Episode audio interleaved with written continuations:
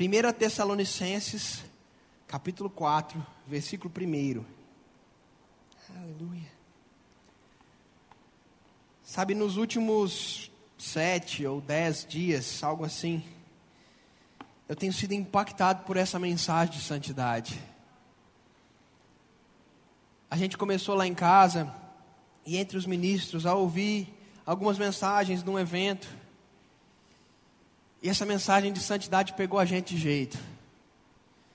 Sabe, Deus colocando alguns princípios e trazendo muito forte isso. Santidade, santidade. E é sobre isso que nós vamos falar nessa noite. Vocês já chegaram lá em Tessalonicenses capítulo 4? Glória a Deus. Diz assim: acompanha comigo aí na sua Bíblia, diz: Finalmente, irmãos, nós vos rogamos e vos exortamos no Senhor Jesus, que, como de nós recebestes, quanto à maneira que deveis o quê?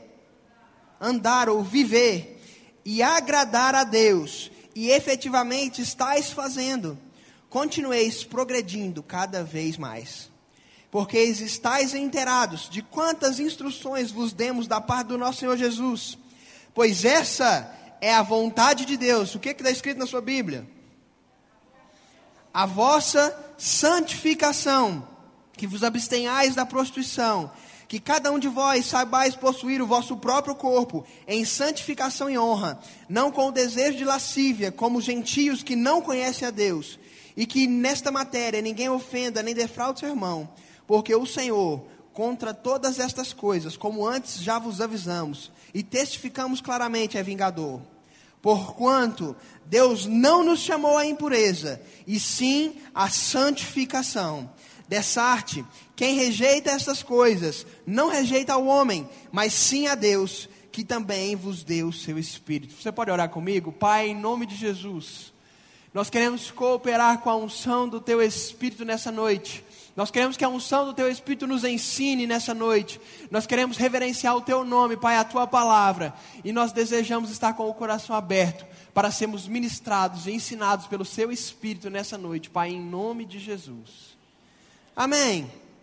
Sabe, irmãos, é interessante, é muito interessante como o apóstolo Paulo começa essa carta. Na verdade, essa carta não, esse capítulo. Ele vem falando aos irmãos, ele está falando na carta várias coisas aos irmãos da Tessalônica.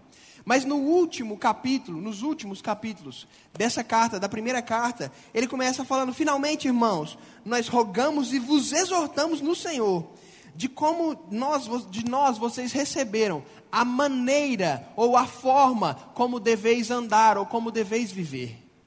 E aí depois ele diz assim: e agradar a Deus. Sabe, irmãos, existe uma maneira como nós devemos viver e nos comportar, e existe uma maneira que agrada a Deus. Isso me leva a outro ponto, que se existe uma maneira que agrada a Deus, existe também uma maneira que desagrada a Deus. Sim ou não? Porque algumas pessoas podem pensar, eu posso, como cristão e filho de Deus, agora andar de qualquer jeito, porque de fato eu sou filho de Deus. Eu fui santificado em Cristo Jesus. Mas a Bíblia vai dizer que existe uma maneira santa que é o modo de viver e que agrada a Ele. Mas existe uma maneira devassa que desagrada ao Senhor. Amém. Nessa noite nós vamos falar sobre essa maneira de viver que agrada a Deus. Ele diz aqui, no texto que nós lemos, ele diz: que essa maneira de viver e essa forma de agradar a Deus, que eles deveriam, ele, ele não fala que eles não estavam vivendo, ele, ele diz, efetivamente vocês estão vivendo isso, porém precisam continuar cada vez mais. E nisso é interessante, eu me lembro das palavras do, do, do Senhor Jesus para os discípulos. Porque certa vez ele disse para os discípulos: Se a vossa justiça não excederem muito a dos fariseus, vocês não estão muito diferentes deles. Irmãos, os fariseus, o que saía da boca deles, era um padrão elevadíssimo. Eles não cumpriam isso, mas eles falavam isso. E o Senhor Jesus vira para eles e diz: Se o padrão de vocês não for superior ao deles, vocês estão iguaizinhos. Mas sabe que a gente olha para a santidade muitas vezes, está me, me coisando aqui esse microfone. A gente olha muitas vezes para a santidade e quantos aqui olham para a santidade e pensam assim, a contramão do mundo? Levanta a mão. Levanta a mão, vai lá. Quem olha para a santidade e pensa, santidade é andar na contramão do mundo? Glória a Deus. E a gente olha para a palavra santidade, para ser santo, para isso que Deus diz, e a gente pensa assim: eu tenho que viver na contramão do sistema. Só que se a gente olhar para a palavra de Deus, eu vou te mostrar nessa noite que santidade, ela começou muito antes desse sistema pecaminoso ser instalado. E santidade não tem a ver necessariamente com andar contra o sistema. Santidade tem a ver com andar com Deus. Necessariamente andar com Deus é contrário ao sistema. Mas a santidade proposta por Deus nunca foi assim: o mundo está errado, faz isso. Não, foi assim: eu sou santo, sede santos. Esse é o padrão de Deus. Sempre foi o padrão de Deus. E nós, não é que Deus tem que descer para o meu nível para me entender. Ele até entende quando nós nascemos de novo. Quando nós éramos pecadores e nos somos transportados para filho. Mas quanto mais nós deve, vamos caminhando, mais nós devemos chegar ao padrão dele, não ele para o nosso. Porque de fato Deus não desce do nível de santidade. Porque nós não estamos andando nesse nível. Não, ele sempre, em todo tempo, ele diz: sede santos, porque eu sou santo. Amém. Glória a Deus. E eu quero que você abra um texto comigo. 1 Pedro capítulo 1, versículo 14. Se a gente olhar as cartas, irmãos, por várias vezes a gente vê o apóstolo Pedro e o apóstolo Paulo corrigindo os irmãos, eles ensinavam muitas coisas, encorajavam sobre aquilo que eles estavam fazendo. Mas a gente vê em muitas, para não dizer em todas as cartas, eles dando instruções de coisas que eles não estavam fazendo e precisavam fazer. E se a gente for ler com calma todas as epístolas, se a gente for ler Gálatas, 1 Coríntios, Efésios, Gálatas, Filipenses, Tessalonicenses, Colossenses, se a gente for ler a primeira carta de Pedro, se a gente for ler as cartas de João, em todo tempo existe um apelo dos apóstolos que a gente ande em santidade. Por exemplo, se a gente for ver o apóstolo João, lá em 1 João, ele diz: Filhinhos, eu vos escrevo essas coisas para que não pequeis. Porque o padrão de Deus é que Deus abomina o pecado. E se você anda no pecado, você não tem como ter relacionamento com Ele. Mas Ele diz: se todavia, porque acontece, se todavia alguém pecar, nós temos um advogado junto ao Pai, Jesus Cristo justo. Glória a Deus por isso. Mas isso é para ser o escape, isso não é para ser o nosso modus operandi. Porque nós temos um modo de viver como cristãos. Nós somos cristãos. Cristão significa pequeno Cristo. Então nós devemos andar como ele andou. O apóstolo João diz: aquele que diz ser dele, deve também andar como ele andou.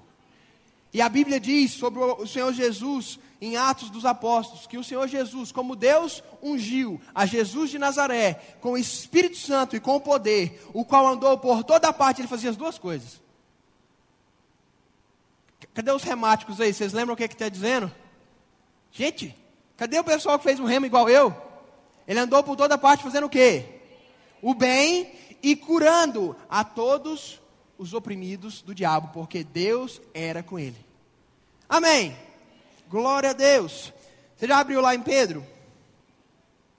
1 Pedro, versículo, capítulo 1. A gente vai começar do 13, como eu, como eu gosto de pedir um e voltar, né? então eu falei 14, a gente vai para o 13. Diz assim: Por isso, cingindo o vosso entendimento, sejam sóbrios e esperar inteiramente na graça que vos está sendo trazida, na revelação do nosso Senhor Jesus Cristo. Como filhos da obediência, nós somos filhos da obediência, amém? Não vos amoldeis as paixões que tinham anteriormente na vossa ignorância. Pelo contrário, como é santo aquele que vos chamou, tornai-vos, pois, também santos, também vós mesmos, em todo o vosso procedimento. Porque está escrito: sede santos, porque eu sou santo. Sabe, irmãos, esse negócio de santidade, ele não começou com o apóstolo Pedro. Esse negócio de santidade não começou com o apóstolo João. Tampouco começou com os apóstolos. Pedro cita aqui um texto de Levítico. Lá na antiga aliança, quando Deus chega para o povo e diz: Eu sou santo, vocês precisam ser santos. E a gente vê que ao longo da Bíblia, isso não muda. A tônica de Deus é sempre: eu sou santo e eu tornei uma forma, eu criei uma forma que você seja santo. Porque Deus não poderia cobrar de nós um padrão que não fosse possível alcançar. Isso seria sadismo. Colocar um padrão que ninguém consegue alcançar e julgar porque não chega nesse padrão. Deus não faz isso. Pelo contrário, Deus envia o seu único filho para que todo aquele que nele crê não pereça, mas tenha a vida eterna. E agora seja justiça de Deus, seja santo mas existe algo que eu preciso fazer com o que eu recebi. Amém. Onde que começa a santidade na Bíblia, Fernando? Em Adão. Lá em Adão. Como assim? Existia pecado antes de Adão e Eva pecar? Sim ou não? Existia a lei de Moisés? Mas existia lei? Vejo algumas dúvidas. Sim, não, sim. Existia uma lei. Existia um padrão. O padrão de Deus, desde o momento que ele criou Adão, ele já existia. De acordo com que as coisas vão acontecendo com a humanidade, o padrão se eleva um pouco mais em Jesus. Jesus disse: ouviu o que foi dito aos, aos, antigos, olho por olho, dente por dente. Ele diz: Eu vos digo, se alguém te bater numa face, você dá outra. Ele falou assim: Você ouviu o que foi dito aos antigos, não adulterarás, mas se, vo, se você se separar da sua esposa, dá carta de divórcio. Aí ele diz assim: Eu, porém, vos digo que se alguém olhar para a mulher com intenção impura, já pecou no seu coração. O padrão sobe um pouco mais. Mas é interessante que esse padrão já existia no Éden. E é interessante que o padrão tem a ver com a suficiência de Deus. Como assim? O que, que Deus disse para Adão e para Eva lá no início? Primeira coisa, Deus colocou Adão e Eva no Éden. Você sabe o que significa a palavra Éden?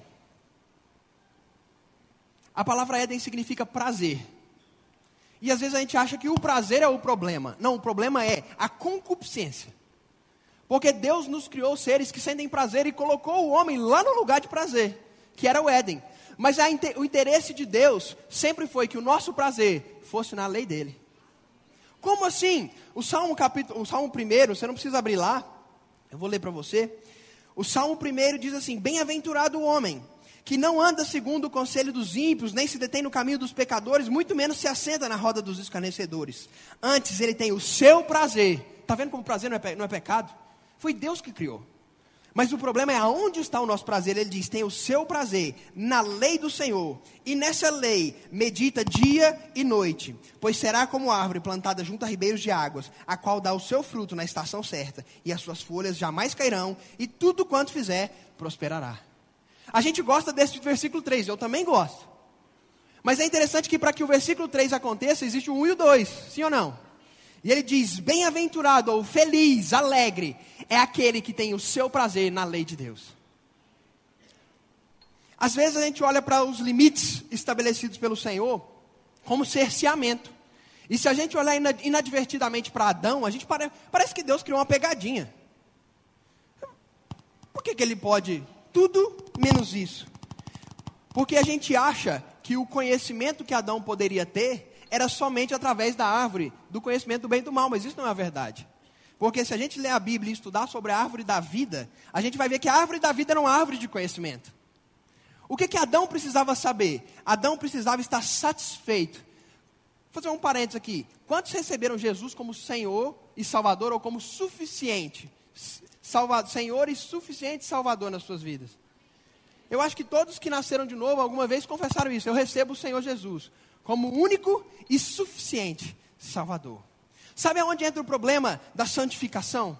É porque a santificação não é o problema do pecado em si. Ela começa quando aquilo que Deus é e aquilo que Deus fala não é suficiente para nós. E é aí que a coisa pega, porque não é simplesmente quebrar uma lei, é dizer para Ele com o que eu faço: o que você me deu não é suficiente para mim, eu preciso de mais. E foi isso que aconteceu no Éden. Deus disse: Você pode comer de tudo, meu filho. E da árvore do conhecimento do bem e do mal, não. Mas da árvore da vida, sim.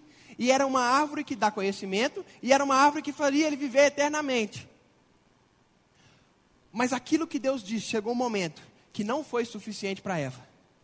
A serpente chegou com uma charadinha, com uma historinha, e às vezes isso acontece para a gente, mas Eva sabia o que podia. Por mais que ela fala para a serpente uma coisa meio torcida, ela sabia o que ela não podia. E isso era o limite da proteção de Deus. Talvez Eva pudesse até falar assim: ô, oh, tá difícil o negócio aqui. Essa árvore, eu não sei o que, que essa árvore faz. Talvez se ela perguntasse, Deus respondesse. Na Bíblia não fala, isso aqui eu estou inventando, gente. Não fala na Bíblia, são coisas da minha cabeça. Mas talvez ela perguntasse para Deus, Deus respondesse. O que, que tinha na árvore do conhecimento do bem e do mal e na árvore da vida não falava em lugar nenhum que ela não podia perguntar. Mas o fato é que chegou um ponto que aquilo que Deus disse não estava suficiente para Eva. Então a Bíblia fala que ela tomou, comeu e ela chegou para Adão e falou: Adão, olha que legal isso aqui, eu comi, é bom. Sabe, gente, o problema do pecado não é ele ser bom, ele ser ruim, ser fácil ou ser difícil. O problema do pecado é que a mensagem que a gente manda de que aquilo que Deus disse não é suficiente para mim. Esse é o problema real do pecado. O pecado em si é terrível? Sim. Mas a mensagem que manda para Deus é: você não é suficiente para mim. Quantos são pais aqui? Quantos gostariam de ouvir dos seus filhos, vocês que são pais, eles já crescidos, falar assim: pai, eu vou fazer o que eu quero da minha vida, porque o que você me ensinou não é suficiente para mim. Choca, não choca?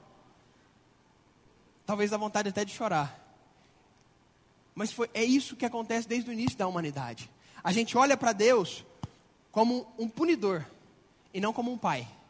Mas nós que somos pais hoje, a gente sabe que os limites que a gente estabelece para os nossos filhos são para que eles não se machuquem. Por exemplo, eu tenho uma filha de três anos. Agora ela já entendeu e já não tenta mais mexer na tomada. Mas no início, eu falava, Aninha, ela é pequenininha, mas ela entende. E a gente recém-nascido também entende a voz de Deus. Não encosta na tomada. Aninha, não sobe na cadeira. Quando você faz isso com seu filho pequeno, você quer o mal dele? Aí chega uma hora que ele está muito curioso com a tomada, a gente vai lá e bota um negócio que impede ele de chegar na tomada, aquele pininho. Talvez a criança, ela não sabe, não fala, não sabe falar e expressar aquilo, talvez ela se sinta cerceada. Meu pai me impediu de pôr o dedo na tomada.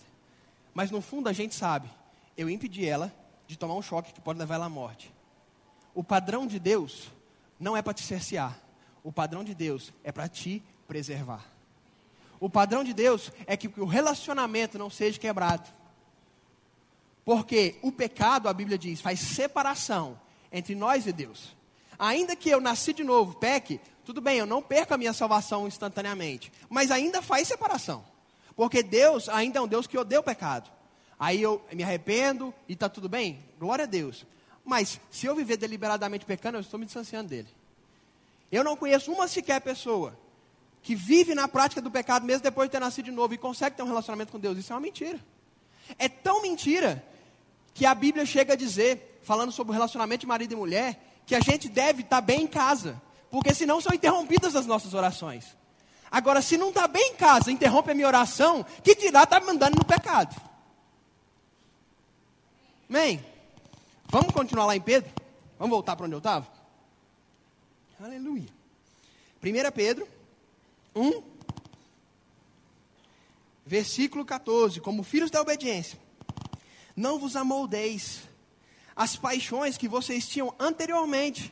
Ele fala, essas paixões vocês já tinham antes, era concupiscência. Tiago fala sobre isso. Ele diz: não se amolde a isso. Não se deixe levar por isso. Pelo contrário, segundo é santo aquele que vos chamou, sede também vós o quê? Santos no vosso procedimento. Pegar o de mão?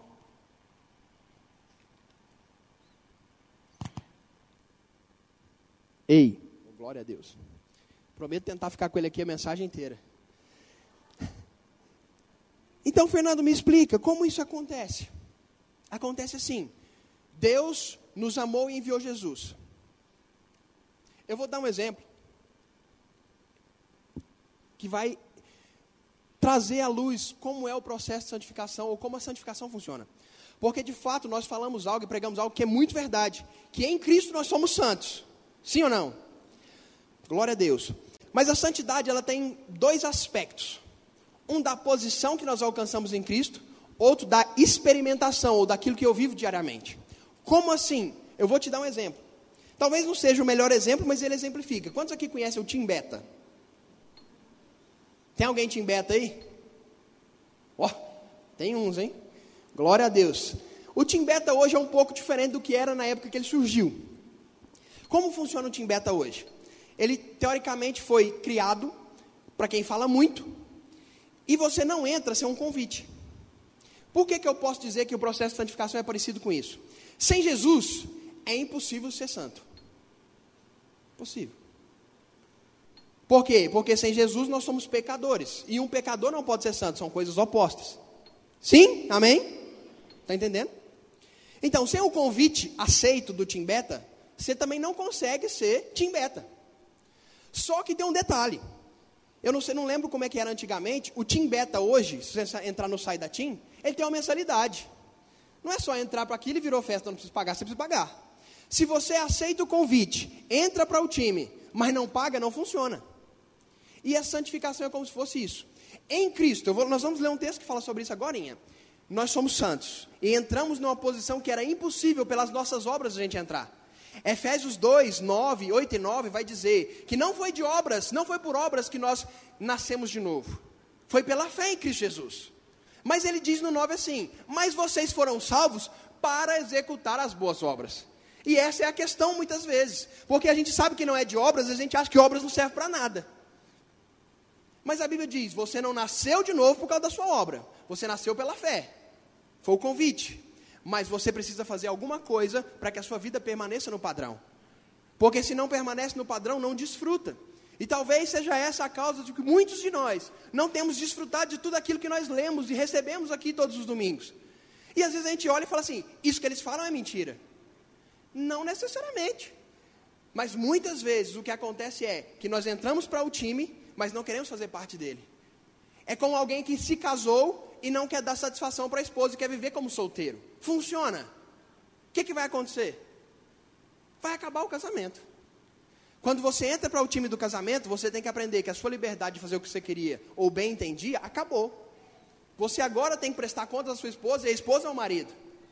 Isso se chama casamento. Se você está dentro, isso chegou para você. Ah, eu não sabia dessa regra. Sinto muito.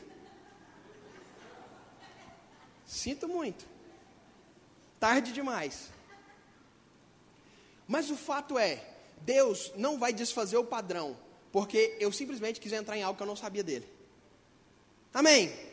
Mas o fato é que quando eu as recebo e eu entendo, Deus não quer cercear ou limitar a minha liberdade, não, Ele quer me proteger. Eu desfruto de tudo aquilo que está escrito a meu respeito da santidade plena, da comunhão plena, da alegria plena, da paz plena, porque não é só dinheiro, mas dinheiro também faz parte disso. Porque o texto que nós lemos de Salmo diz: aquele que não anda segundo o conselho dos ímpios, mas se o seu prazer está na lei do Senhor, diz: tudo que faz prospera. Mas o problema é que a gente quer só prosperar, e tudo que faz não está na lei do Senhor, e aí é onde não funciona. Se a gente olhar, por exemplo, o que Deus diz para Josué no, no capítulo 1, ele diz assim: Josué, você vai entrar na terra. Moisés não entrou, mas eu vou te dar uma dica. Medita na palavra dia e noite, e assim você vai fazer prosperar o seu caminho. Fernando, o que tem na palavra? A palavra fala do padrão de Deus. A palavra fala aquilo que agrada a Deus, a palavra fala aquilo que desagrada a Deus. E se eu ando no que a palavra diz, a Bíblia diz: você fará prosperar os seus caminhos. Como? Pelas minhas ações. Amém. Glória a Deus. Aleluia. Eu gostaria que você abrisse mais um texto comigo, que a gente vai falar desse negócio da santidade em duas dimensões, que é 1 Coríntios. 1 Coríntios capítulo 1. Aleluia.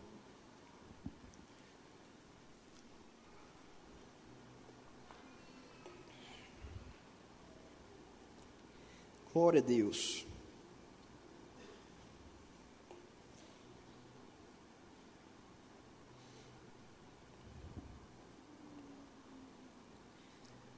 1 Coríntios capítulo 1, versículo 2.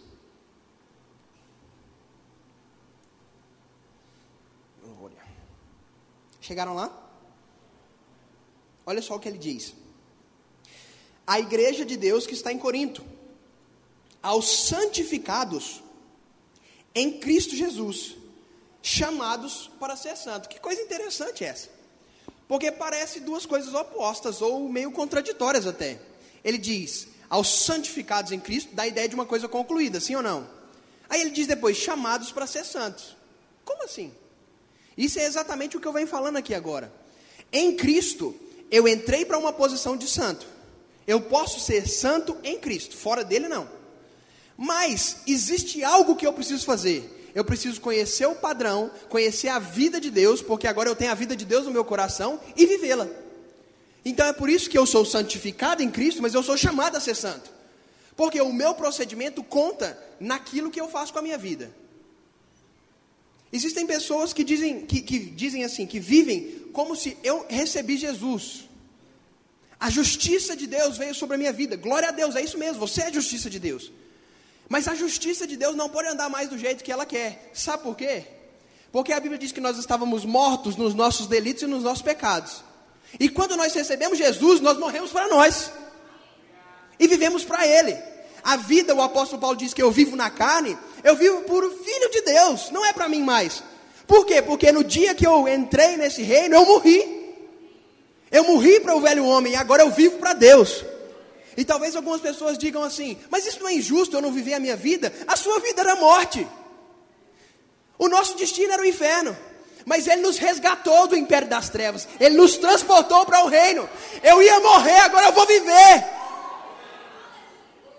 Mas a vida que eu vivo não é mais minha. A vida que você vive, talvez você não sabia disso. Sinto lhe informar nessa noite. Mas ela não é mais sua, mas é muito melhor do que o que você tinha. Porque nós estávamos no império de Satanás. Ele fazia o que queria conosco, mas agora nós somos filhos da luz.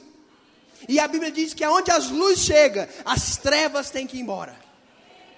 Mas eu tenho que andar como filho da luz. Como eu disse no início, aquele que disse é dele, tem que andar como ele andou. E se eu não sei como ele andou, eu devo pegar a minha Bíblia e começar a ler, porque lá está escrito.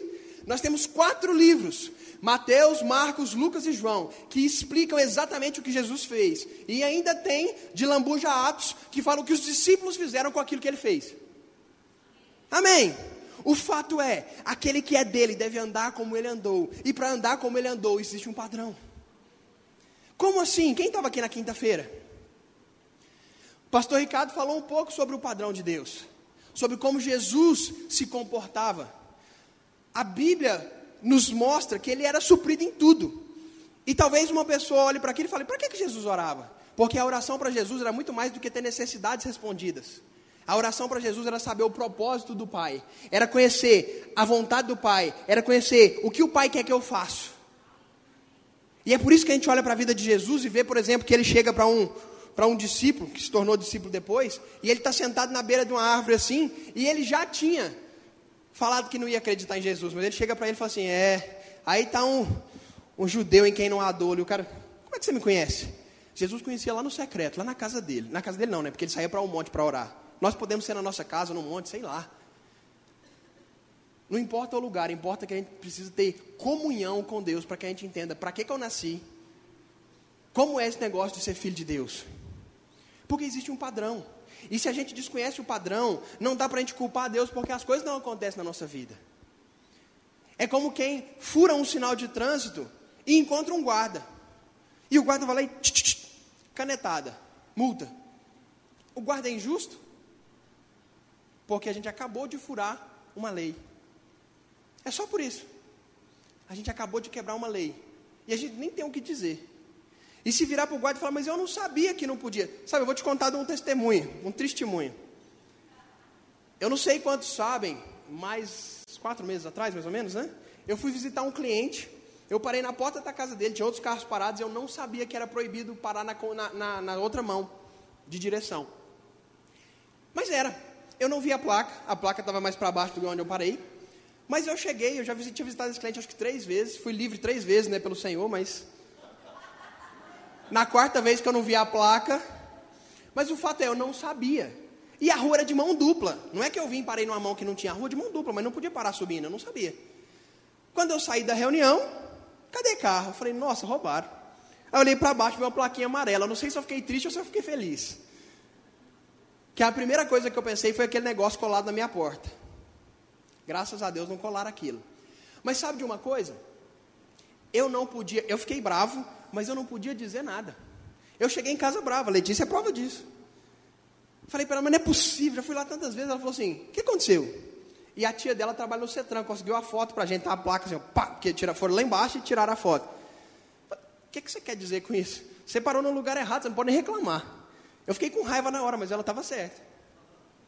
Mas o que, que é isso? Isso é, existir um padrão, eu desconhecer ele e ser multado. Eu não quem me conhece sabe que eu faço o máximo para estar sempre dentro das leis de trânsito. Eu não sabia. Talvez se a gente virasse para o agente de trânsito, a gente, pelo amor de Deus, eu não sabia. A gente, pelo amor de Deus, eu não vi a placa. Irmãos, não é porque a gente fica desconhecendo, alguns porque realmente não sabem, alguns porque não querem saber. Que as coisas, não, vai acontecer de todo jeito, porque eu sou justiça de Deus, na justiça de Cristo Jesus. É verdade, posição.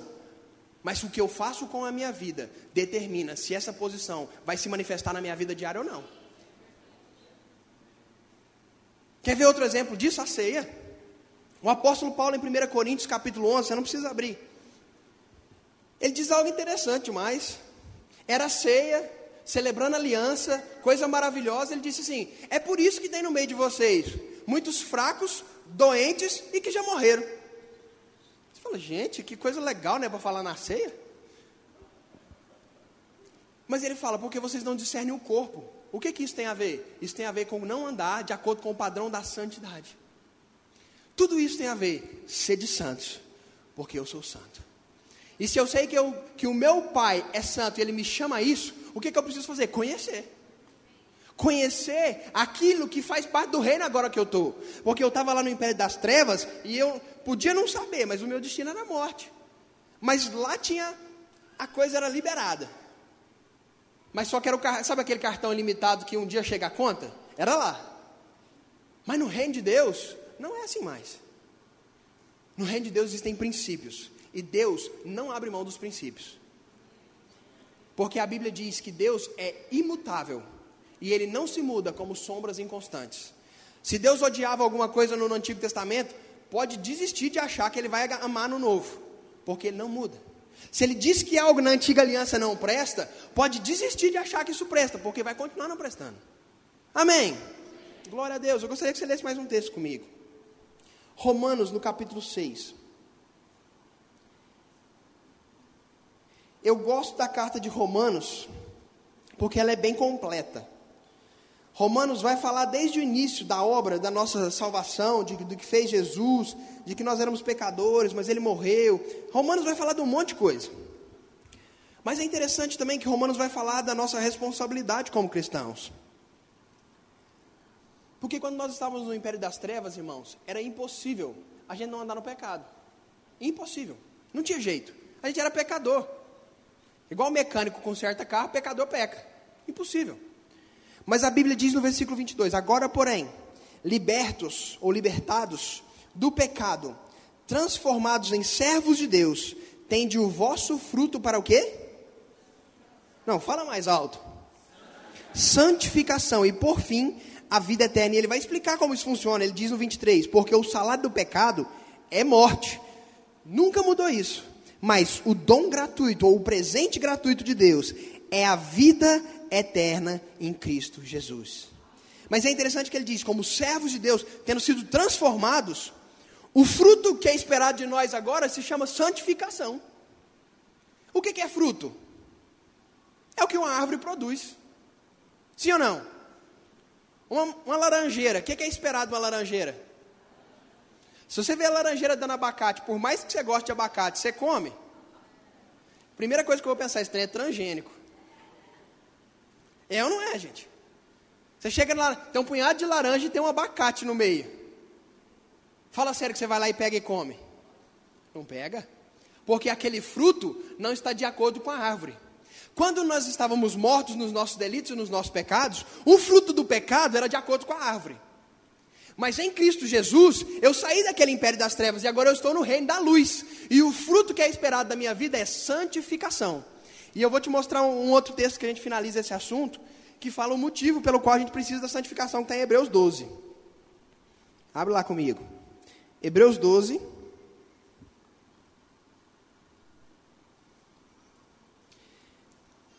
versículo 11. Sabe, enquanto você abre Hebreus 12, talvez você esteja na sua cadeira pensando assim: Fernando hoje acordou da pá virada.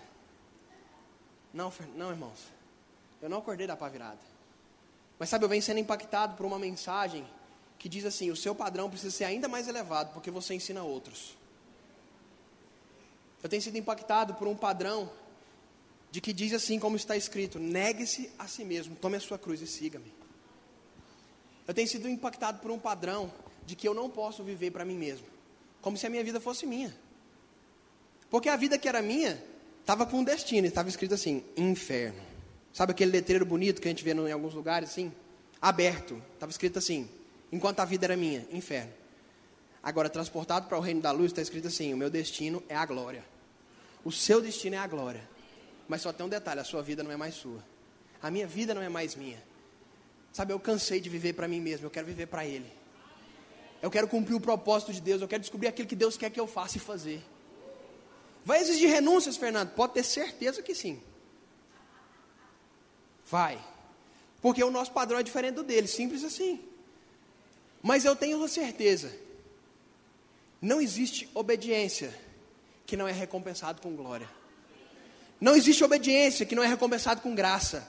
Não existe obediência que não é recompensado com aquilo que nós mais desejamos, aquele sentimento de estar completo. Sabe por que a gente quer, quer, quer, quer mais, quer mais, quer dinheiro, quer casa, quer. Sabe por que a gente não para com isso? Porque o buraco que a gente está tentando preencher é um buraco que só é preenchido com a presença dele, com relacionamento com ele, com o secreto lá no quarto, xerecanda labasserequeta labassorerê, só é preenchido com isso. Só é preenchido na oração, no relacionamento, mas a gente, enquanto não preenche, a gente quer mais e mais. Eu vou te falar por mim. Há pouco tempo atrás a gente falava, queria um HB20. Nosso carro estava meio velho, estava começando a dar muito defeito. E, e, e, o foco era assim, não era o foco das orações todas, mas a gente quer um HB20. E beleza, estou no HB20. No primeiro mês, pergunta para Letícia. E o Ismael está nessa ali agora também, no primeiro mês. Gente, eu só falava HB20. Porque tem isso, tem um botão, tem não sei o quê. Tem controle no volante. Eu nunca tive um carro com controle de som no volante, era só HB20, Hyundai, nossa, que legal. Gente, mas passa aquilo, passa a graça. É sério, passa a graça. O Dom também trocou de carro. Só falava aí, carro novo, não sei o que, prisma, aquele traseirão de carro, nossa, uau. Passa a graça ou não passa? Passa. E aí sabe o que você vai querer? Outro carro melhor. Outro carro melhor. Outro carro melhor, porque existe algo dentro de nós que necessita de Deus. E a gente não consegue preencher com nada. E a santidade faz com que a gente chegue naquele lugar e alcance a graça aquilo que nos preenche, que dinheiro não preenche, que a saúde, por mais que seja boa, não preenche, que pessoas não preenchem, que nada preenche, que a gente só encontra nele. Porque dele, por ele e para ele são todas as coisas. Foi por isso que eu decidi não viver para mim mesmo. Eu falei, eu não aceito mais viver para mim mesmo. Mas talvez você pense, mas porque você é pastor? Não, gente, porque eu sou filho de Deus. Ali, no, todos os textos que a gente leu, se você lê todos de volta, lê os capítulos todos, lê todos os livros que a gente leu, você vai ver que não fala de ministro lá. Não fala. Lá fala assim, voz. Estava falando para a igreja inteira. Porque não combina mais com o nosso jeito de viver. Sabe, eu vou falar uma coisa que talvez te choque. Existem roupas que não combinam com o nosso jeito de viver mais. Existem músicas que não combinam com o nosso jeito de viver mais. Fernando, você está querendo me falar a música que eu ouço ou não? Não, eu só estou te dizendo que existe um padrão. Ou você imagina Davi no tabernáculo que Davi criou, 24 horas de adoração, ouvindo um funk pancadão? Eu não imagino Davi. Mas só que na nova aliança, quando Davi é citado, ele fala assim: restaura a casa caída de Davi. Porque Davi criou uma coisa para adorar a Deus, porque ele descobriu: a minha vida não está tão boa assim. Porque a minha vida ainda é muito minha e não é muito dele. Isso na antiga aliança. Quanto mais nós, que agora somos tabernáculo do Deus vivo, nós adoramos no Espírito. Sabe, irmãos, se isso não significar para a gente ter uma adoração num padrão mais elevado que Davi, eu não sei o que, que isso significa. Porque Davi não era filho. Pelo contrário, se você ler Hebreus 11, do 11 para o 12, diz que eles morreram esperando uma promessa e diz que eles sem nós não são aperfeiçoados, nós recebemos algo que é superior ao que eles tinham.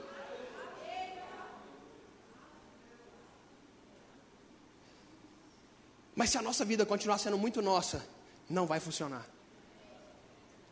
Se você deseja mais de Deus, você tem que negar a você mesmo. Tem que negar os seus padrões. Fernando, vai exigir muito de mim? Vai. Mas quem quer muito de Deus tem que realmente negar a si mesmo. Não existe outro caminho. Se eu inventasse outro caminho para você, eu seria um mentiroso. E o caminho que é para você também é para mim. Mas o fato é, eu tenho que negar a antiga maneira de viver e viver agora como filho de Deus, cheio do Espírito. E eu vou te dizer uma coisa: vai funcionar. A sua vida vai melhorar. Porque se eu andar cheio do Espírito, se eu andar no padrão de Deus, só vai melhorar. Agora, se eu andar fora do padrão, eu posso cantar, só vai melhorar aqui no todo domingo. E dançar, e pular, e me agitar. Mas não vai mudar. Agora, o dia que eu decido, eu cansei de viver para mim mesmo. Eu te garanto, vai melhorar. O seu casamento vai melhorar. O seu relacionamento com o seu pai, talvez você não fale com o seu pai há tantos anos. E mesmo depois de nascido de novo, você diz assim: Mas ele me feriu. Ei, eu quero te dizer uma coisa: nós ferimos Deus com uma transgressão terrível. Mas sabe o que ele fez? Ele enviou Jesus atrás de nós. Talvez o que a gente precise é engolir o nosso orgulho e ir lá atrás. É fácil? Não. Você está me garantindo que vai resolver? Não. Eu só estou te dizendo que isso é o certo. O que é certo nem sempre é fácil, mas é o que é preciso ser feito. Porque o mesmo Deus que lá em 1 Pedro capítulo 7 olha para o relacionamento de marido e mulher e diz: se tiver quebrado, a sua oração não funciona. Isso não é só para marido e mulher, não. Porque o apóstolo Paulo, escrevendo aos Gálatas, ele diz que existe um resumo, um resumo para a lei de Deus. E o resumo é amar o próximo como a você mesmo. Isso é nova aliança, é o apóstolo Paulo lá em Gálatas. Se eu não consigo amar uma pessoa que me feriu a ponto de negar o meu orgulho e ir lá e me reconciliar, eu vou te dizer uma coisa: eu não estou andando no padrão de Deus.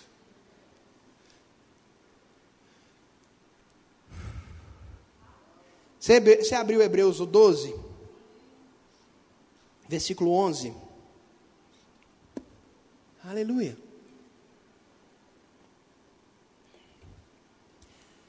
Isso vai falar um pouquinho do que nós estamos vivendo agora, nesse exato momento. Que diz assim: toda disciplina com efeito, no momento, não parece motivo de alegria.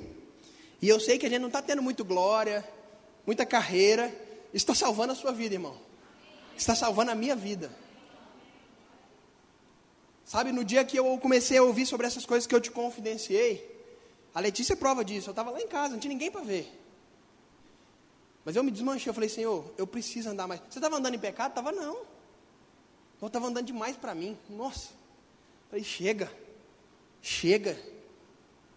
Se a minha vida fosse resumir ao que eu ganho nessa terra, as coisas dessa terra, o apóstolo Paulo diz: Eu sou o mais infeliz dos pecadores. Eu disse para mim mesmo: Nunca mais. Não vou viver do mesmo jeito. Não vou ter esse padrão para a minha vida. E é isso que eu quero que você tenha para a sua: que você saia daqui essa noite indignado, com raiva. Não do pregador, não de Deus, mas do padrão que está vivendo agora. Sim, eu vou viver um padrão mais elevado, porque eu quero ser um filho de Deus aprovado. Vamos ler lá. Diz que toda disciplina com efeito, no momento não parece motivo de alegria, mas de tristeza. Eu queria só o teclado aqui, para mim, tocando uma Majestade Santa bem baixinho. Ele diz: não parece motivo de alegria, não tem muito glória, mas de tristeza. Só que depois, entretanto, produz um fruto pacífico aos que têm sido por ela exercitados um fruto de justiça. Aleluia. Nenhuma correção que chega para nós. Ninguém gosta de parar para pensar e falar: ops, eu acho que isso aqui está ruim. Ninguém gosta. Ninguém gosta. Quem fala que gosta é mentiroso. Ninguém gosta de ser corrigido. Mas, mesmo que na hora não seja tão gostoso, ele diz aqui algo, ele diz assim: todavia, depois produz um fruto pacífico, que tem sido, para aqueles que têm sido exercitados, um fruto de justiça. Por isso, restabelecei as mãos caídas, os joelhos vacilantes, e fazei caminhos retos para os pés, para que não se extravie o que é manco, antes seja curado. Sabe, irmãos, nessa noite nós estamos fazendo um caminho para que, ainda que a gente esteja meio trôpego, que a Bíblia fala, meio manco, a gente nesse caminho, a gente fique reto. E reto nesse caminho a gente seja curado. Aí depois ele diz assim: segui a paz com todos e a santificação, sem a qual ninguém verá a Deus. Isso é forte, gente.